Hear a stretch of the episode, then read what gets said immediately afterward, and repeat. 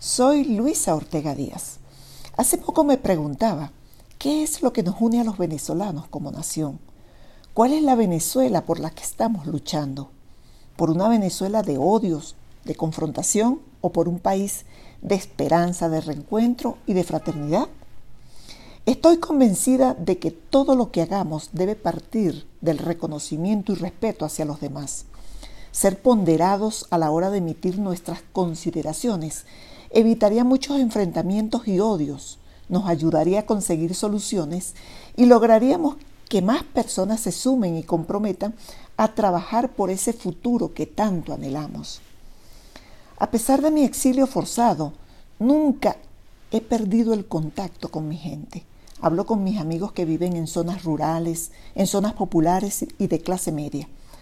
Todos padecen el mismo dolor de la tragedia, como consecuencia de haberle dejado el camino libre a una banda criminal.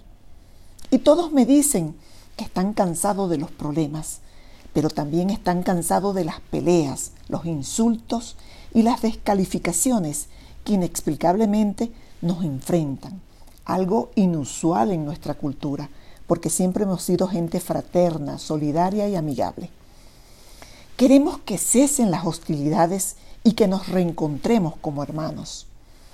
Hay quienes se benefician de mantenernos ocupados en una pelea de venezolano contra venezolano, renunciando así al futuro que todos deseamos, complaciendo los intereses de quienes solo se dedican a saquear las riquezas del país para hundirnos aún más en la miseria. Todos soñamos un futuro esperanzador al que llegaremos pacíficamente. Yo tengo ese mismo sueño también quiero que volvamos a ser el pueblo generoso y hospitalario que siempre fuimos.